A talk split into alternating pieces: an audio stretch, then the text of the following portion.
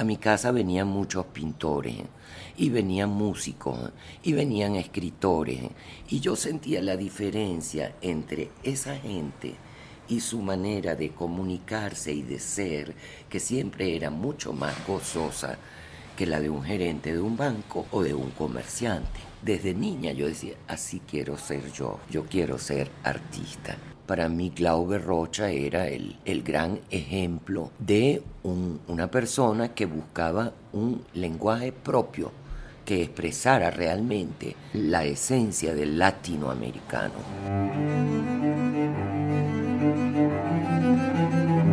Voces del cine venezolano una mirada crítica y reflexiva hacia el pasado de nuestro cine y un legado para nuestro futuro de la mano de sus propios autores y protagonistas. Para el episodio de hoy contaremos con la presencia de nuestra invitada especial Solveig Hogestein y de quien les habla su anfitrión de siempre, Omar Mesones. Voces del Cine Venezolano está patrocinada por el Centro Nacional Autónomo de Cinematografía, CENAC, y Producciones Omar Mesones para Zona Cine Caracas. Solve, muchísimas gracias por haber aceptado nuestra invitación a este cuarto episodio de Voces del Cine Venezolano. Bienvenida. Gracias, Omar.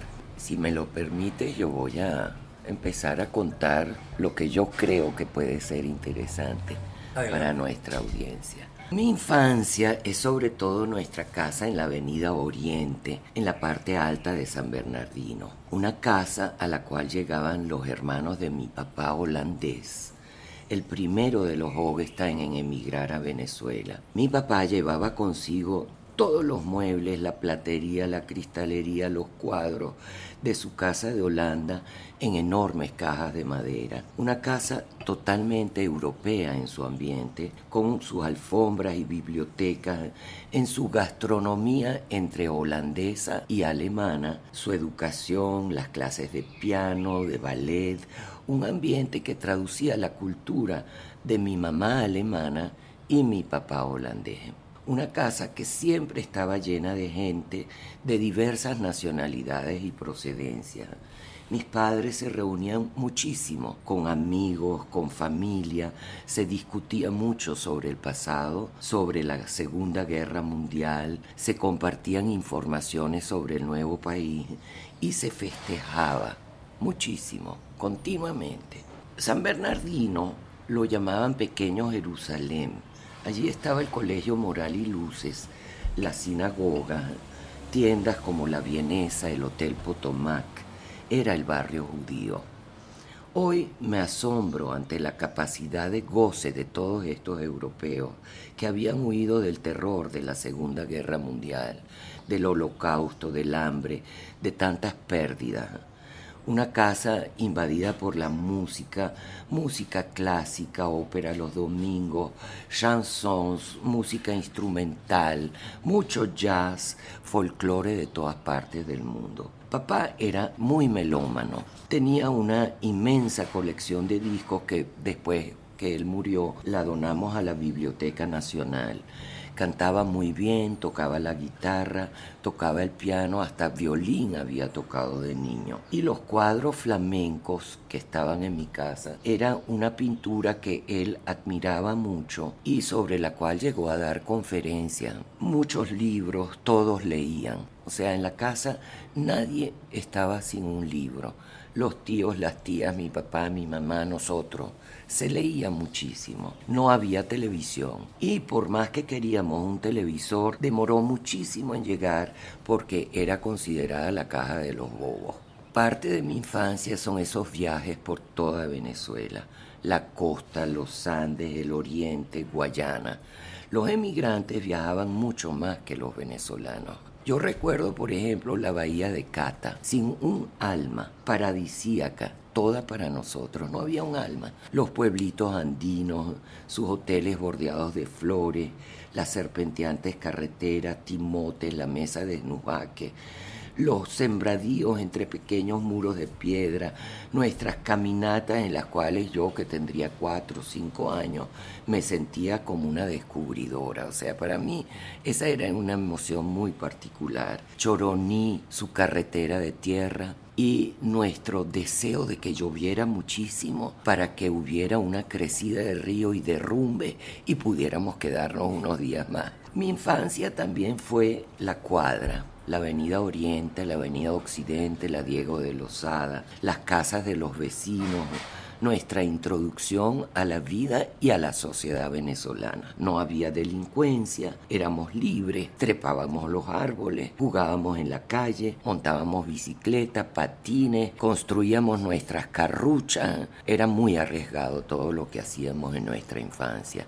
y no teníamos esa constante vigilancia. Mi infancia también es el Colegio Humboldt, el Club Alemán, la misa católica en alemán en el Colegio La Consolación, las fiestas, los festejos. Creo que hay pocos países tan tolerantes como Venezuela en los 50 que permitió que todas las nacionalidades pudiesen cultivar sus tradiciones, sus costumbres, su vida social un punto de quiebre en esta infancia que yo llamaría bastante idílica, a pesar de que siempre rondaba ese pasado, la Segunda Guerra Mundial, lo que había sucedido en Europa. Eh, creo que fueron los nueve años, esa edad en la que descubrimos que en realidad somos nosotros los que pensamos y definimos lo que son las cosas.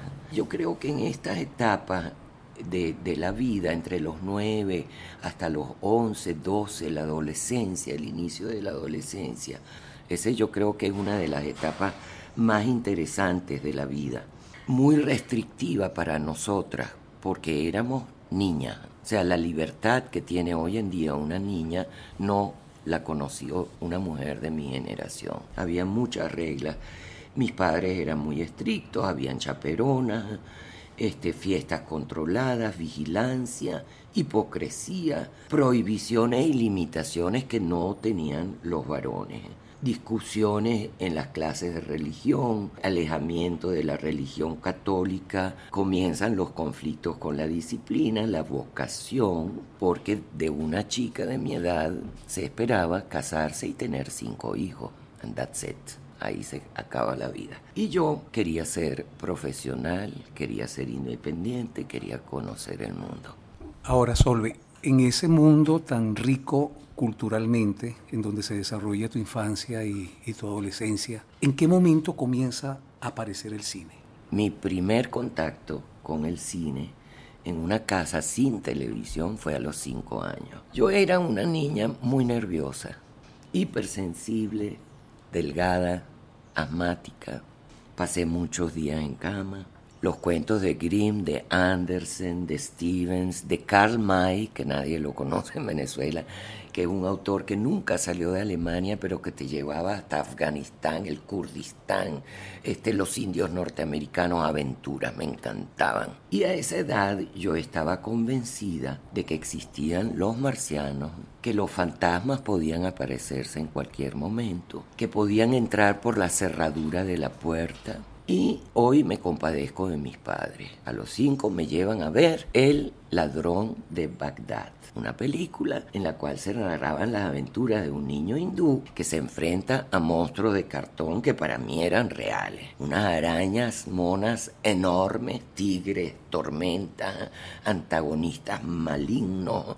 O sea, a mí me impresionó tan hondamente esa película que las siguientes tres noches no dejé dormir a toda la familia me asaltaban, tenía pesadillas con las arañas, con los monstruos. Y mi papá decidió, esta niña solo puede ver dibujos animados Walt Disney. Entonces imagínate lo que fue mi primer contacto con el cine. Fue tan impresionante y a la vez se convirtió para mí el cine en algo inalcanzable, algo imposible. No me dejaban ver otras películas. Y bueno, ¿Qué te puedo contar? Que en la adolescencia, por supuesto, inventaba cualquier cuento, voy a estudiar a casa de una amiga y iba a ver películas, ¿sabes? Con mis amiguitas. Y bueno, yo este, me gradué en el Colegio Humboldt en Humanidades a los 16 años y decidí estudiar diplomacia, se llamaba en aquel entonces, hoy en día se llama estudios internacionales. ¿Por qué quería yo eso? Pues yo quería conocer el mundo. Entonces dejé esos estudios y me puse a dibujar y a visitar el taller libre de arte en la avenida Andrés Bello. Recibí clases de dibujo, me acuerdo, con Régulo Pérez. Empecé a trabajar en arcilla, me gustaba mucho trabajar con distintos materiales en escultura y me identificaba mucho con la libertad personal que otorgaba el arte. A mi casa venían muchos pintores y venían músicos y venían escritores y yo sentía la diferencia entre esa gente y su manera de comunicarse y de ser, que siempre era mucho más gozosa que la de un gerente de un banco o de un comerciante. Desde niña yo decía, así quiero ser yo, yo quiero ser artista, sin tener en realidad una vocación definida. A los pocos meses me inscribí en letras en la Universidad Central. Esto fue antes de la renovación Iván Feo, por supuesto, fue mi compañero de clase. Éramos de la misma generación. Y yo me acuerdo que a pesar de que tuve profesores maravillosos como Ángel Rosenblatt en filología o Federico Riu en filosofía, Rufo Gali en griego, los Catrice en Francia, yo aprendí francés en la Universidad Central clases intensivas, pero los profesores de literatura en sí tenían todo un perfil marxista. Y si tú no trabajabas sobre Gogol, sobre Gorky, sobre Mayakovsky o Gerasimov, te raspaban. O sea, solo estaba permitida esa línea. Eh, ya llego a los 18 años y tengo la oportunidad de optar por una beca para periodistas latinoamericanos de la Fundación Konrad Adenauer. Yo trabajaba en la radio con mi papá desde los 16, hice mi examen de locutor a los 17. Eso me hizo a los ojos de la Fundación Konrad Adenauer como una persona ya apta para optar a esa beca. Pasé por un examen de admisión eh, por escrito, oral, etc. Gané esa beca durante un año con 14 colegas desde Panamá hasta Tierra del Fuego, todos varones. Y yo la única niña y además la única que hablaba alemán. Bueno, de, de, vuelta continué con los estudios de letra, pero te digo la verdad, cuando por tercera vez en mi vida me hicieron leer Venezuela Heroica de Eduardo Blanco, dije hasta aquí llegué. No sigo estudiando esta broma. Esto no es lo que yo esperaba. Yo esperaba los clásicos, yo esperaba discusiones sobre literatura universal y estaba cansada de las limitaciones. Y por eso a los 21, con dinero propio que yo había guardado porque trabajaba de modelo de cuña y daba clases de alemán privadas, compré mi pasaje y le anuncié a mis padres el día de mi cumpleaños me voy. Yo juraba que ese dinero me iba a servir para hacer todos mis estudios. Al medio año estaba empobrecida y no hallaba qué hacer.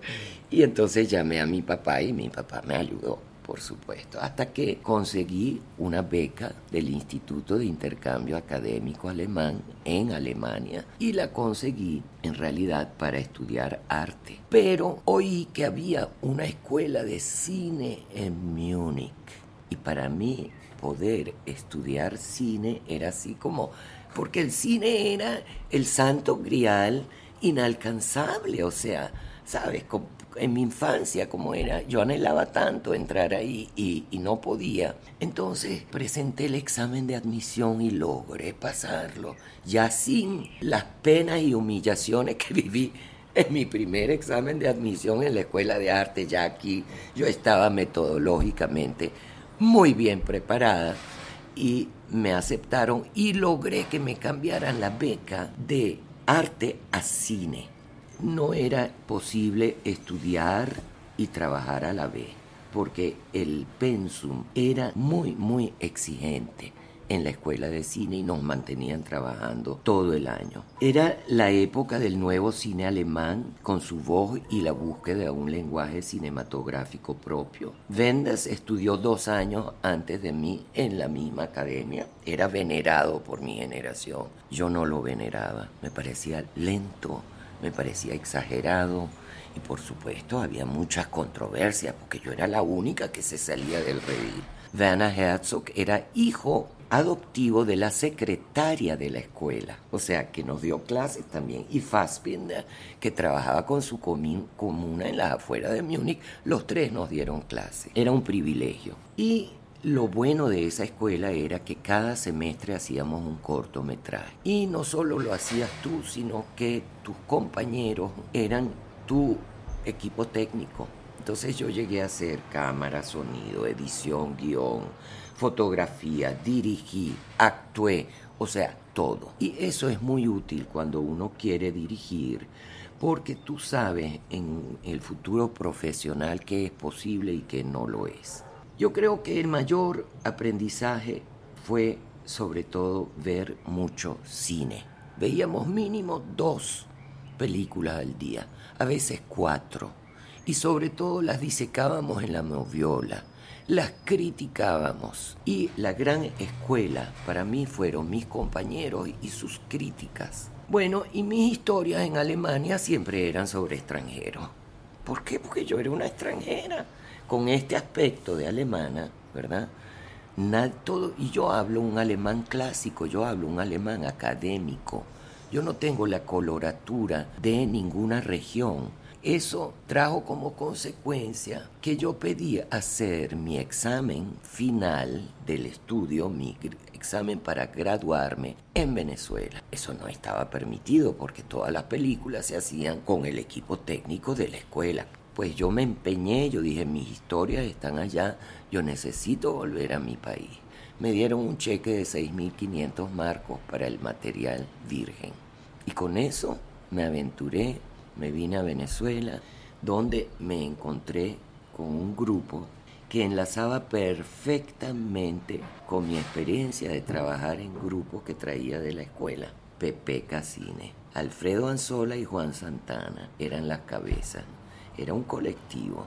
Ahí yo conocí a Jacobo Penso, a Andrés Agusti, a Mario Nazoa. Y con ellos tres, en mi Volkswagencito, nos fuimos a Choroní y en una semana y con una relación de 1 a 1.30. O sea, aproveché el 85, 80% del material que filmamos.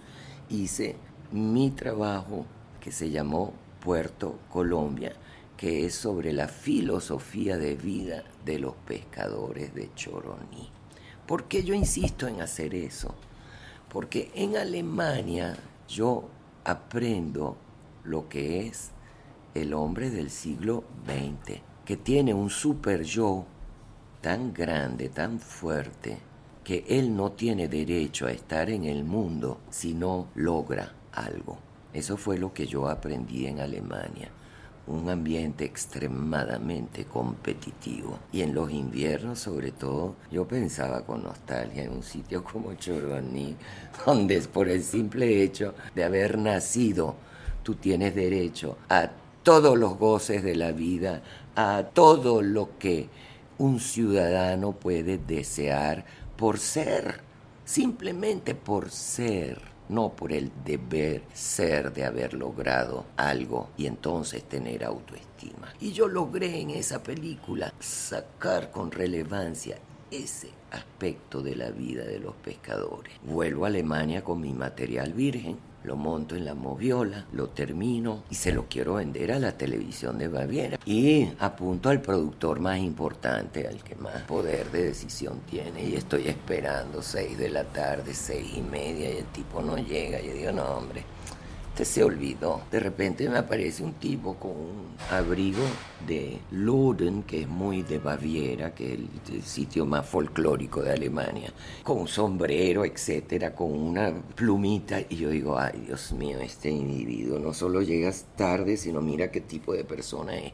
Y él se disculpa mil veces, me dice, ni siquiera he podido descansar un momento, vengo de reuniones de producción todo el día pero voy a ver su película. Pues a la hora salió que es el tiempo de duración de la película. El tipo salió tan entusiasmado, tan feliz, tan descansado. Me dijo, usted me ha dado las mejores vacaciones de mi vida. Yo quiero que usted siga trabajando con nosotros. No me quiero perder este talento. Sea productora independiente para nuestro canal de televisión. Páseme pronto unos proyectos.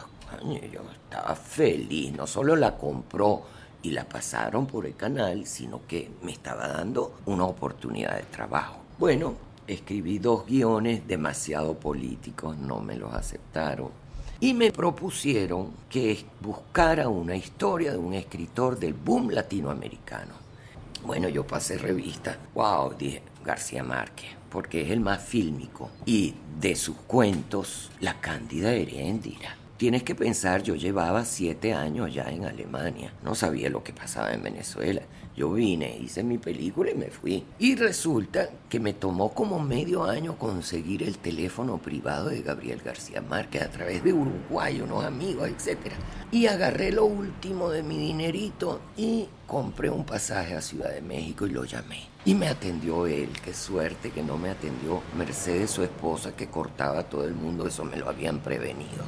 Me contesta él y se queda enganchado con mi acento venezolano. Conchale Caracas, tú hablas como los caraqueños, qué buenos recuerdos, etc. Yo le digo, yo me acabo de graduar, necesito una historia suya para que los alemanes me den el dinero para una pequeña película para la televisión y me gustaría la Cándida Heréndira. Y entonces él se echa a reír y me dice, esos derechos los tiene Margot Benacerraf. Le quedan tres años de derecho. ¿Cómo? ¿En serio? Qué triste, wow. Bueno, entonces, ¿qué hago? Y él me dice, escoge otro cuento. Y yo le digo, El mar del tiempo perdido. Y él me dice, ese. No, tú no puedes escoger ese. Digo, ¿y por qué? Me dice, porque tú no puedes reconstruir debajo del fondo del mar el mismo pueblo de la costa que está en la superficie. Y yo le digo, eso no es problema, eso lo resuelvo yo de otra manera. Entonces me dio el mar del tiempo perdido, pidiéndome que no le dijera nada a Carmen Balcells, que era su agente literario, porque yo nunca iba a poder pagar esos derechos. Él todavía no había ganado el Nobel. Hice la adaptación, este, la televisión alemana compró los derechos para Alemania, Suiza y Austria y Luxemburgo. Con ese dinero me vine otra vez a Caracas, contacté a los amigos con los que hice mi, mi trabajo de de grado. Jacobo fue mi, mi asistente, Andrés fue mi director de fotografía. Me traje, sí, a un sonidista inglés, Christopher Price, que se pagaba el viaje y que lo que quería era conocer Venezuela. Y filmé mi primer largometraje, El mar del tiempo perdido. Yo recuerdo que era invierno, que yo estaba adaptando ese cuento a un guion. Afuera caía la nieve y estaba escribiendo una escena en la que viene un circo al pueblo donde se desarrolla esta historia. Y cuando estuve montada en un andamio y ese pequeño circo lo montamos en el pueblo de Río Seco, en el estado Falcón, en la parte que se llamaba Venezuela, yo sentí una emoción tan profunda de que cuando tú imaginas algo en la ficción, ¿verdad? Y lo reproduces en la realidad para filmarlo, conchale. Somos como los dioses, ¿sabes? Bueno, yo venía de la academia, ¿no? Cuando hice El mar del tiempo perdido es mi primer trabajo después de ese docudrama en Choroní y yo quería experimentar con el lenguaje. El tiempo de García Márquez siempre me pareció que era un tiempo circular y un tiempo donde las cosas se detenían. Entonces esta primera película no solo busca una, un estilo ingenuo, sino que es una película muy lenta, Eh, yo creo que esa es mi película más atrevida desde el punto de vista del lenguaje fílmico, porque además venía de la academia y yo estaba segura que tenía que encontrar además un lenguaje distinto, el cine latinoamericano, al cine de las series televisivas, al cine de Hollywood, hasta el cine europeo. Para mí Glaube Rocha era el, el gran ejemplo de una persona que buscaba un lenguaje propio que expresara realmente la esencia del latinoamericano. Y me chocaba un poco que mis colegas aquí no tenían ese tipo de preocupación, ¿sabes? Pero bueno, algunos odian esa película, El mar del tiempo perdido, por lo lenta, otros la adoran, es una película que siempre crea controversia, logró cuatro premios internacionales, pero sobre todo logró que la misma televisión de Baviera financiara mi próxima película, y ya con un guion de idea propia. Yo diría que Manoa, mi segundo largo, es el más atrevido en cuanto a su estructura narrativa, así como el mar lo fue en el lenguaje. Así lo fue Manoa en su estructura narrativa. ¿Por qué? Porque sin cambiar de tiempo explícitamente es el viaje de dos jóvenes, uno de clase eh, más pobre que el otro de clase media, uno por razones policiales, el otro por razón de que su padre lo quiere enviar al extranjero, emprenden juntos, que son músicos donde ellos se encuentran, en la música se encuentran estos dos personajes, y emprenden una huida de Caracas al interior del país. Y en ese viaje a través del país, hacen un viaje a través del tiempo y se encuentran con sus distintos ancestros y se vuelven antagonistas. Entonces, eso era algo que me venía, por supuesto, de mis viajes por el país, porque viajar por Venezuela es un poco viajar a través del tiempo. Y se me ocurrió, como yo misma escribí ese guion, y era un guion ah, bastante atrevido, que tenía muchos personajes muy extremos, muy originales, pero muy breves porque era un viaje. Los protagonistas son los únicos que dan el hilo conductor. Entonces se me ocurrió que cuatro actores representaran 13 personajes. Y así se hizo. Ellos fueron Asdrúbal Meléndez, Héctor Duvachel, Julio Mota y Renato Rodríguez, el escritor, que le encantaba actuar y que era perfecto para... Eran muy pequeños roles, ¿sabes? Pero hacía falta grandes actores. A más pequeño el rol, mejor tiene que ser el actor, porque no tiene mucho espacio para desarrollar su personaje. Y los dos protagonistas, Víctor Cuica y Diego Silva, ambos músicos. Diego sin ninguna preparación actoral, Víctor con la preparación actoral de la televisión y sobre todo de la radio Rochela.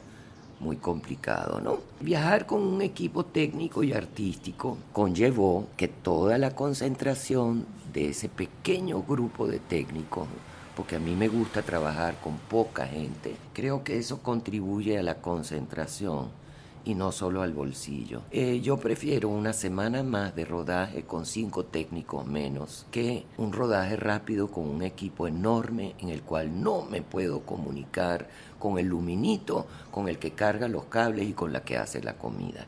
A mí me gusta, yo vengo de esa escuela europea, equipos pequeños mucha concentración y comunicación directa, no a través de dos, tres asistentes. Ese es el, esquema hollywoodense que yo veo reproducido hoy en día en nuestros cortometrajes. O sea, los créditos de los cortometrajes a veces son más largos que el corto mismo y no lo entiendo. Y con Manoa voy a mi primer festival de cine, que es nada menos que Cannes. Primera vez en mi vida que tengo una rueda de prensa, 60 periodistas internacionales y voy además sin afiche, solo con un pressbook bellísimo que me hizo Santiago Paul y una oportunidad única que no pude aprovechar al máximo porque ni llevé a mis actores, ni llevé a un jefe de prensa, ni a mi productor, porque Venezuela todavía no tenía conciencia para mí de lo que significaba estar en la quincena de realizadores de Cannes. Y además yo era una alemana. Yo era una extranjera, vamos a hablar claro. Ese sello también me lo gané en el sentido de que yo era demasiado crítica, yo era un cuerpo muy extraño.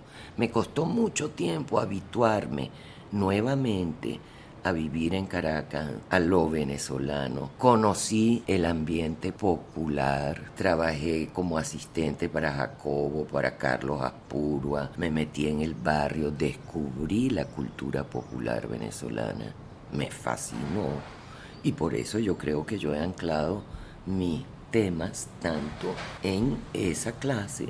Manoa fue para mí este, una, muy buena experiencia, no solo hacerla, sino también exhibirla, me fue súper bien. A mí siempre me ha ido muy bien con el público. Yo pagué la inicial de un apartamento con las ganancias de Manoa.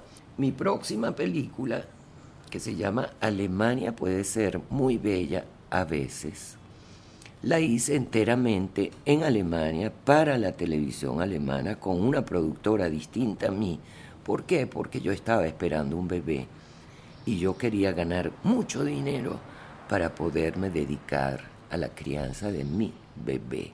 Y así fue, yo hice mi película estando en estado.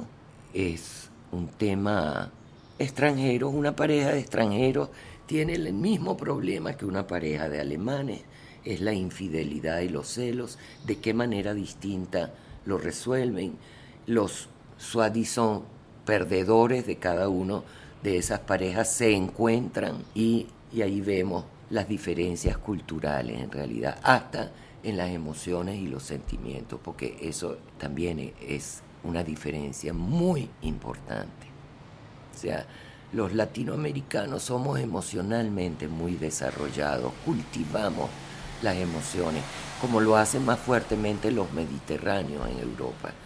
En cambio, en el centro y en el norte de Europa, domar tus emociones es ser un humano educado y completo, domarlas, no permitirles a ellas que sean el timón de tu vida. Y eso es algo que comprendí muy fuertemente y que se tradujo en esa película. Y ese año 82, ese mismo año, nació mi único hijo Jan, y me absorbió muchísimo la maternidad, la vida hogareña y llegué a la conclusión después de dos años, un año, que yo tenía que buscar una co-guionista porque si no, o un co-guionista porque si no, no iba a poder zafarme de la dinámica del hogar. Yo cocinaba, yo tenía mi bebé, teníamos una mujer de servicio, o sea, vivíamos muy bien. Este, mi marido Víctor era músico, ese mundo es muy absorbente y muy fascinante. Yo conocía a todos los grandes de la salsa a través de Víctor personalmente. Fue para mí un mundo nuevo que se me abría. Y en busca de esa guionista encontré a Milagros Rodríguez. Y me puse a escribir todos los días ya cuando el niño iba al kinder. Este, a escribir Mácula Mujer del Policía a una cuadra del barrio Chapellín. Eso tiene unas ventajas increíbles, porque tú escribes la escena conociendo la locación, ¿sabes? Y eso fue para mí un enriquecimiento muy grande. Yo conocía ya el barrio. En Macu yo tuve el mejor equipo que te puedes imaginar para esa época. Olegario Barrera en la producción, él supo rendir el millón trescientos mil bolívares que daba Fonsina en esa época al máximo. Trabajar con Daniel Alvarado, un actor experimentado, al lado de María Luisa Mosquera, que había sido modelo, pero que nunca había estado frente a una cámara de cine, al igual que Frank Espano, que había hecho algo de teatro en la UCAP, pero que nunca había estado frente a una cámara. Y eso fue muy interesante porque me obligó a ensayar mucho con estos dos jóvenes y además manejar a Daniel de manera que eh, fuera un, apoyo más y no una confrontación entre un veterano y una principiante, ¿no? Ese fue un proceso muy hermoso y, yo le debo mucho a Daniel Alvarado y su sensibilidad. Era un hombre muy intuitivo y a la vez muy valiente, ¿sabes? Él no le tenía miedo a los personajes antagónicos, a los personajes malignos que representaran eh, la brutalidad, el egoísmo. En eso él fue un actor muy valiente. Este rodaje rodó sin interferencia. Solo una noche recuerdo, la noche de la redada, se fue la luz en el barrio de Chapellín y los policías aprovecharon de caerle de verdad a golpe a los, a los chamos que estaban ahí, que eran parte de la redada. Y yo me acuerdo que yo agarré el megáfono y tuve que poner orden y yo estaba temblando de pies a cabeza porque siempre hay muchas armas en ya en aquel entonces en los barrios. Y lo menos que yo quería era una tragedia en mi película. Entonces me acuerdo que agarré el megáfono y otra vez hablé como en Río Seco, que todos aquí servíamos a la película, desde mí que estaba en la cabeza dirigiéndola hasta el señor que nos servía la comida y que todo el barrio de Chapellín estaba colaborando en esta película desinteresadamente porque nosotros éramos pobres, éramos cineastas independientes y que la policía debía regirse también según esas reglas. Y logramos terminar la escena y fue una experiencia límite, ¿sabes? Bien difícil. Ahora yo recuerdo que en esa película tuve la peculiaridad de trabajar, eso me di cuenta después, con seis directores de cine Andrea Agusti en la fotografía era director de cine. Oscar Garbizo fue mi asistente. John Dickinson hizo la cámara. Olegario Barrera en la producción. Iván Feo me hizo al, al eh, ¿cómo se llama? El detective. Al detective. Y José Alcalde fue el editor de la película. Como te diré yo, toda película tiene su peculiaridad.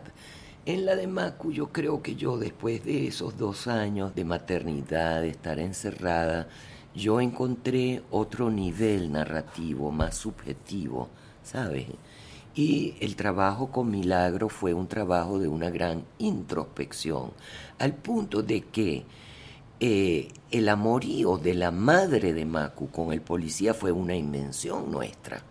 Y fue 20 años más tarde que la periodista que trabajaba con Alexis Rosas, ¿cómo se llamaba ella? Que escribió un libro, entrevistó al distinguido Ledesma, que todavía estaba preso, y le preguntó si él había sido amante de la madre. Y él dijo que sí. ¿Qué tal? Son las cosas que tú descubres cuando tú te adentras en los personajes y tratas de meterte en su vida subjetiva y en el caso de Macu ese fue el trabajo más intenso que hicimos.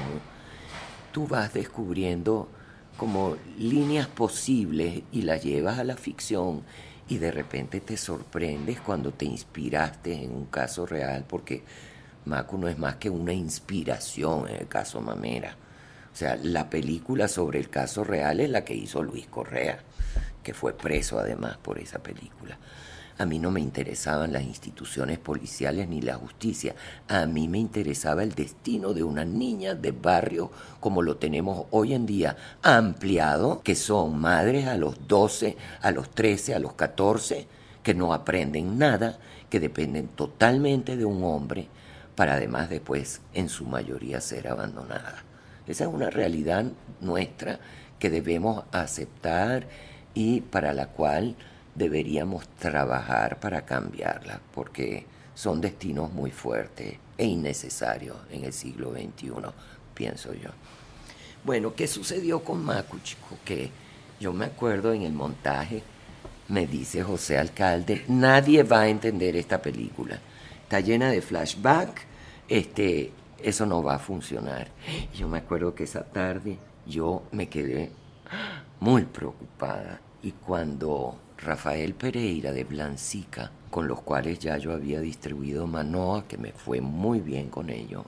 Él había escogido siete cines y yo lo fui a visitar. Le dije, por favor, Rafael, bájalo a cuatro salas porque la película es un poco difícil.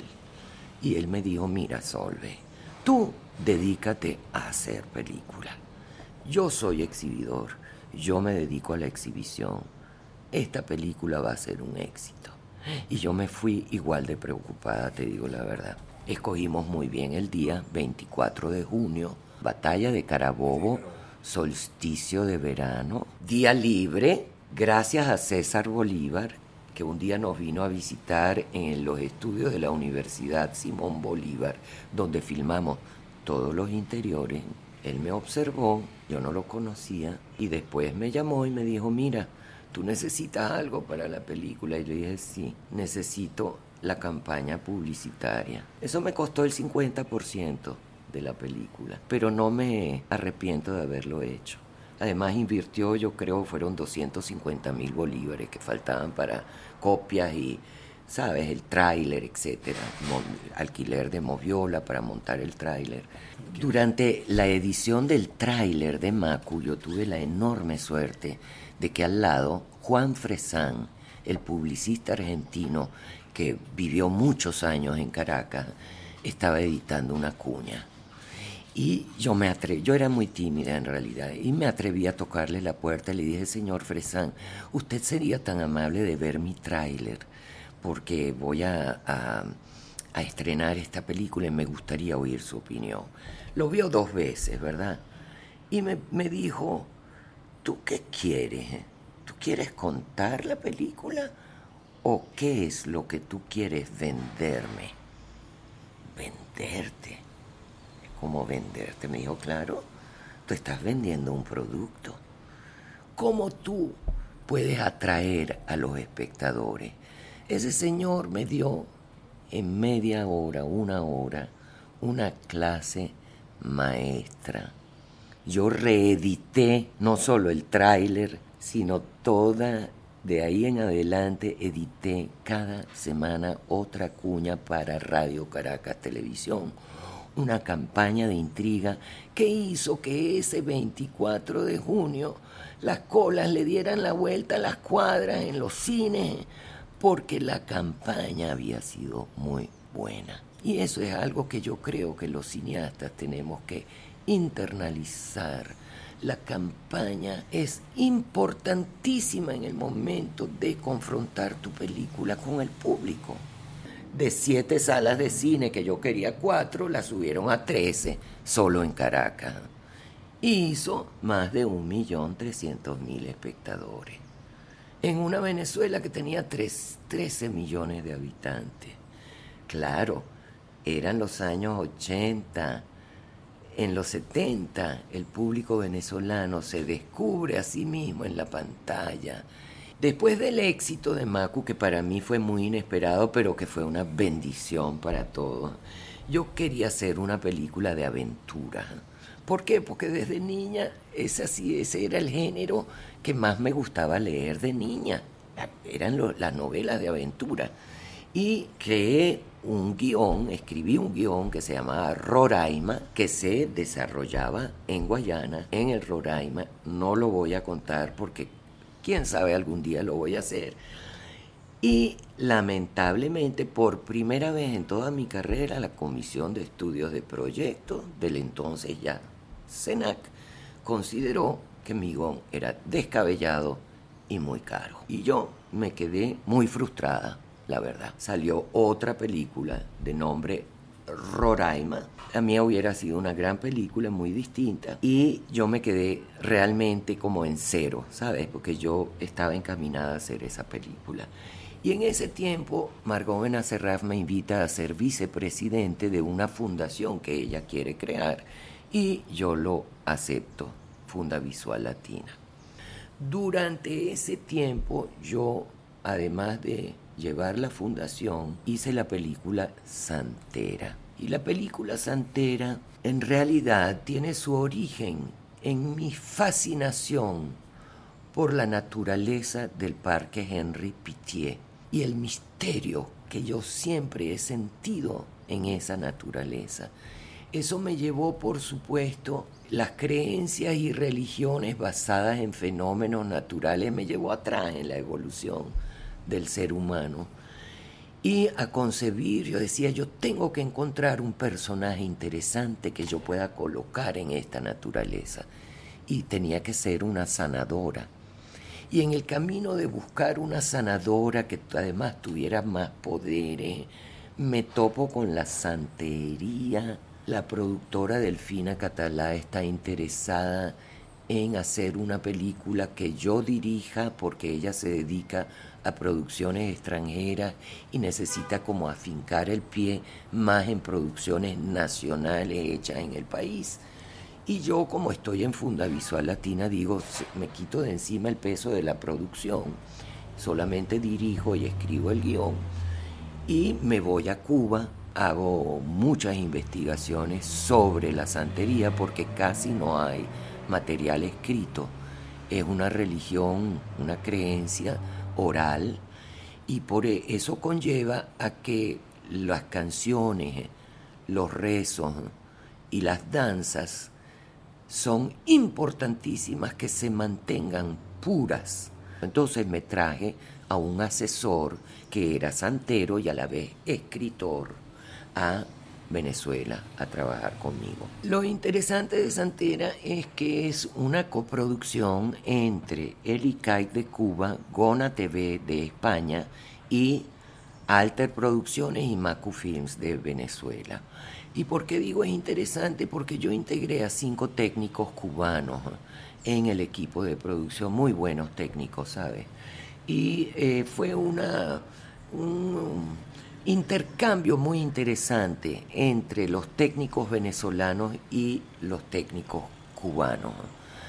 Y yo me recuerdo que me encantó muchísimo trabajar con actores como Irma Salcedo, que venía del Teatro Negro de Barlovento, un teatro que se dedica a la danza y a la expresión corporal pero nunca al verbo, al diálogo. O sea que ahí tuvimos un largo aprendizaje. Y nuevamente trabajar con gente que no tenía experiencia frente a las cámaras, como Irma Salcedo, y ponerle al lado a una Gledys Ibarra, a un Víctor Cuica, sabes que tenían experiencia.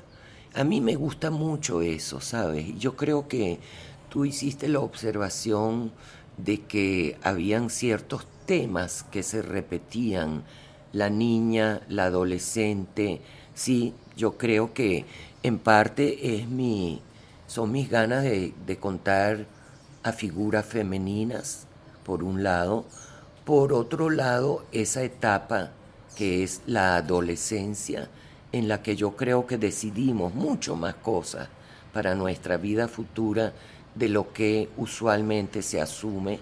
Yo pienso que esa etapa en la educación y en el desarrollo humano no se le presta la debida atención todavía, ¿sabe? Estoy convencida de eso. Por eso hoy en día tengo un proyecto que se llama Cinechamo para adolescentes entre 11 y 14 y jóvenes entre 15 y 18. Y es sobre todo hablar sobre películas y los temas de las películas. ¿Por qué? Porque es una etapa en la que decides muchas cosas para tu futuro profesional y personal. Entonces sí, eh, Santera fue una película que nuevamente le fue muy bien en taquilla, muy chévere, pero que se movió muy poco a nivel internacional porque hubo desavenencias entre la productora y yo, en las que no quiero entrar porque el pasado pasado es. Y eso me lleva a mi trabajo en el trasnocho cultural bien curioso, nuevamente la vida me pone por delante una tarea. Yo no sospechaba, habían dos señoras, dueñas de dos cines, no sabía cuáles, interesadas en hacer de ellas salas de arte y ensayo. Y me llama mi hermano desde Apure, porque él tiene un amigo que trabaja con esta señora, a las cuales le hablo de mí, y le pregunta a mi hermano si yo podría tener interés en hacerle una propuesta de esta señora. Y yo digo, bueno, antes que nada hay que hacer un análisis de las salas de arte y ensayo que existen en Caracas. Estaban los cines de la Previsora, estaba la sala Margot en Acerraf, estaban los cines del Centro Plaza, estaba Cine Prensa, esas eran las salas. Eran bastantes, eran siete salas. Entonces yo no solo podía obtener las estadísticas, sino que yo conocía todo lo que llevaban la sala. Entrevisté a José Pisano, a Bernardo Rotundo, a Livio Quiroz, eh, completé mi estadística y les presenté un análisis con la pregunta, ¿dónde están las salas que ustedes tienen? En Paseo Las Mercedes. Ah, los cines Paseo y Trasnocho. Sí, queremos convertirlo ya, la concesión se terminó, queremos hacer... Bueno, yo quisiera, vamos a visitarlos. Entonces los visitamos y descubrí que detrás de las paredes adyacentes no, había unos espacios sin trabajar, crudos, o sea, no había nada. Yo dije, pero bueno, donde hay un cine o dos cines, son de arte y ensayo, tiene que haber un café. Y donde hay dos cines, un café, tiene que haber una librería. Y donde hay dos cines, un café y una librería, tiene que haber un restaurante. Y así fue creciendo Trasnocho Cultural a ser un centro cultural. Ellas querían teatro y yo dije, no, teatro no. Teatro es subvencionado por el Estado. Teatro no logra mantenerse solo. Es imposible como el cine sí lo podemos mantener por el público, porque el gran reto era no necesitar dinero de nadie, ni del gobierno, ni de ellas.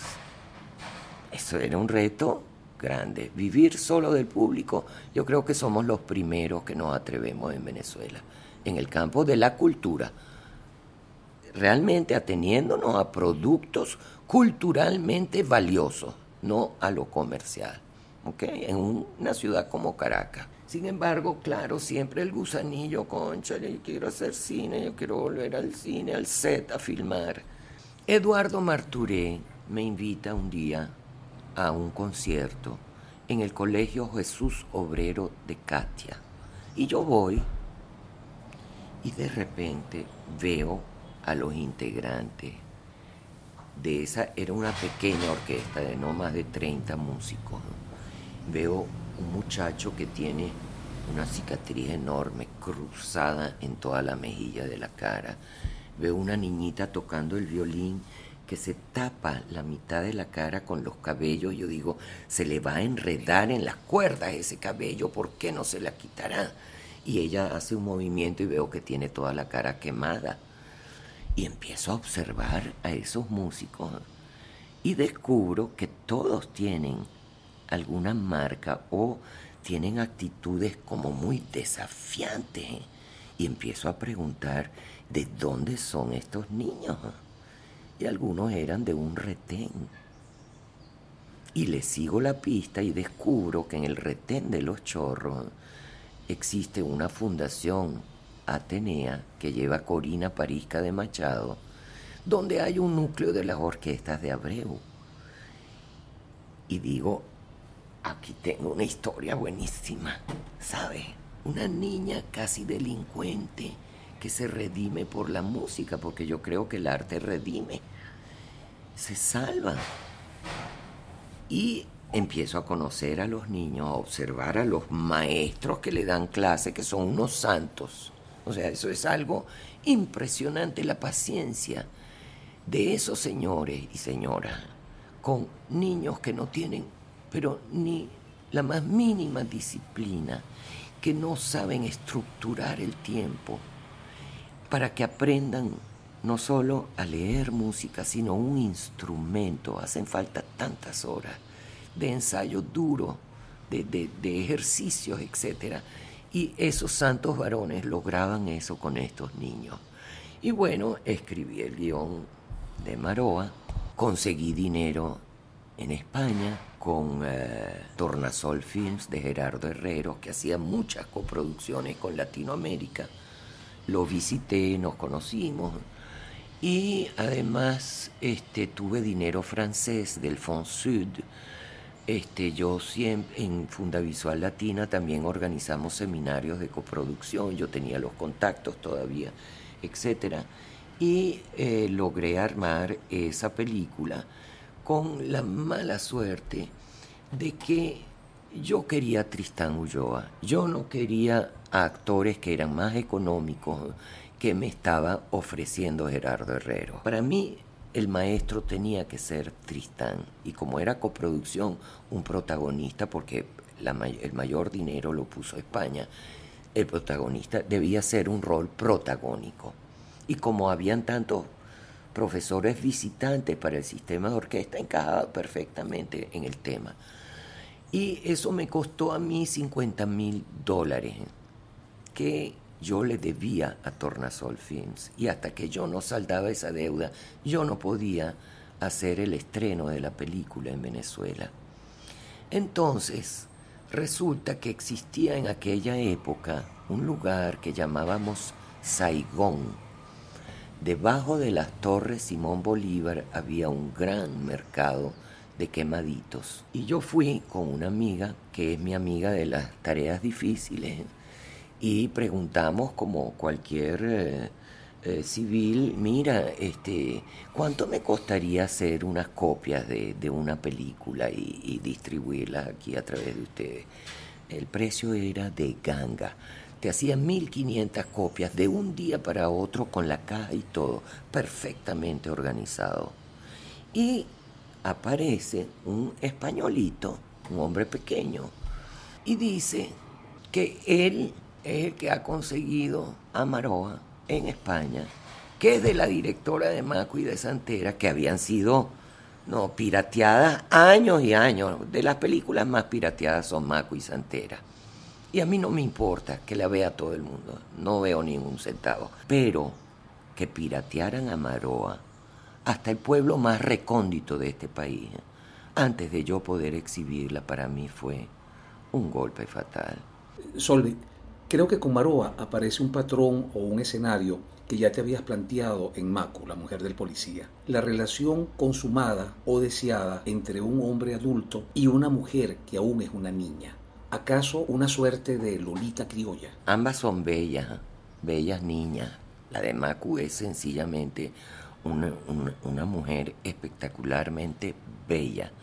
¿Qué sucede? En Macu es al revés. Es el adulto el que seduce a la niña de 11 años en la historia real. Y con connivencia de las mujeres de la casa. ¿Por qué? Porque es un hombre que aporta. Es esa situación tan denigrante de sobrevivencia cruda que es la que hace posible esas cosas. Y por eso es tan importante que el nivel económico de los pobres suba, porque son esas situaciones las que llevan a esa degradación, porque ante el hambre no hay ética. Y no podemos pedir ética ante el hambre. ¿Sabes? Eso es lo que yo estoy convencida y lo que veo todos los días en la calle me, me da, me causa mucha bulversión, me, me, llena de ira, ¿sabes? Y de molestia y de, y de preocupación. En cambio, en Manoa, en Maroa, perdón, es la confrontación de esa niña adolescente despierta, como son las niñas de nuestros barrios, porque se exacerba mucho lo erótico y lo sexual en el Caribe. Eso es parte de nuestra cultura. Una niñita antes de caminar le enseñan a menear el culo. Antes de caminar le enseñan a pintarse los labios, a pintarse las uñas, a tener escotico, a moverse. Entonces, es parte de nuestra educación. ¿Por qué? Porque como sucede en Macu, el capital de toda, y es muy crudo lo que voy a decir, de toda niña es su sexo. Porque no tiene nada más no tiene ni formación, no tiene herencia, no tiene un know-how en algo, un oficio, algo. Es muy precaria la situación. Y yo, por supuesto, en la ficción la llevo al extremo, me da la gana, porque es lo que yo quiero que se vea. Entonces, en Macu el proceso es distinto que en Maroa, porque Maroa como representante del barrio, tiene una actitud frente a un profesor español que desconoce eso y que no sabe qué hacer con eso. Porque el que queda desconcertado es el maestro de música y nunca se sobrepasa. Él sigue siendo una figura paternal que la guía y que le infunde esperanza, a diferencia del policía, que es el seductor que la lleva a ese callejón sin salida. Bueno, Solveig, llegamos ahora al presente, a tu más reciente proyecto, El Silencio. ¿Qué nos puedes decir? Bueno, El Silencio yo no debería contar nada porque no está hecha la película. Bueno, El Silencio es un, eh, proyecto, una idea acariciada mucho tiempo que este, nos introduce en el mundo de los emigrantes en Caracas. Es decir, yo que siempre me he volcado hacia los temas populares, ahora quisiera reorientarme a un tema que me es más cercano y que es desconocido en Venezuela, cómo es la vida de los emigrantes. Hay muy pocas películas, hay una de Calogero Salvo, pero que no muestra mucho de los emigrantes, que él rodó en, en Mérida, recuerdo, con Mimi Lazo, estaba ahí. Yo creo que, que los emigrantes, ¿verdad?, contribuyeron muchísimo a la modernidad de Venezuela. Y este, así como Venezuela supo aprovechar a esos emigrantes y sus conocimientos, sus oficios, sus profesiones, y los absorbió, así este, yo creo que Venezuela siempre ha sido muy, mucho más cosmopolita que muchos otros países latinoamericanos, ¿sabes? Sobre todo los andinos. En Venezuela y Brasil se parecen más, tal vez por lo caribeño, por la, por la enorme influencia africana, que es como más abierta, es como más juguetona. El indígena es más cerrado en sus tradiciones. Este, yo creo que describir ese proceso, más describir las dificultades de la generación que crece entre dos mundos, es muy interesante. Bueno, Solve, muchísimas gracias por tu tiempo y por haber compartido tantos recuerdos con nosotros. Gracias también por abrirnos las puertas de tu casa. Yo, que te conozco desde hace muchos años, te conozco ahora un poco más. Y creo que eso va a ocurrir con muchos de los escuchas de este, de este episodio. Muchísimas gracias por esta conversa tan sabrosa que además me obliga a mí, ¿verdad? En esta situación que acabo de dejar la dirección del trasnocho cultural, a repensar lo que sucedió en el cine conmigo o sea, películas pasadas y a motivarme más todavía a buscar hacer mi próxima película porque no me rindo. Aprovechamos eh, esta despedida para pedirle excusas a nuestros oyentes y en especial a, esos oyentes que son sonidistas por la presencia de algunos sonidos eh, no gratos y no invitados pero que igualmente se colaron y estuvieron presentes a lo largo de la entrevista, porque, eh, como ustedes saben, nosotros realizamos estos encuentros en las casas de los realizadores, de los, mm, de los invitados. Eso nos permite, nos facilita mucho eh, lograr una, una, conexión más cercana, más íntima con el personaje, pero como contraparte, bueno, en algunos momentos tenemos mm, estos, estos sonidos, estos ruidos. De nuevo, pedimos disculpas y le agradecemos una vez más la atención prestada para este episodio.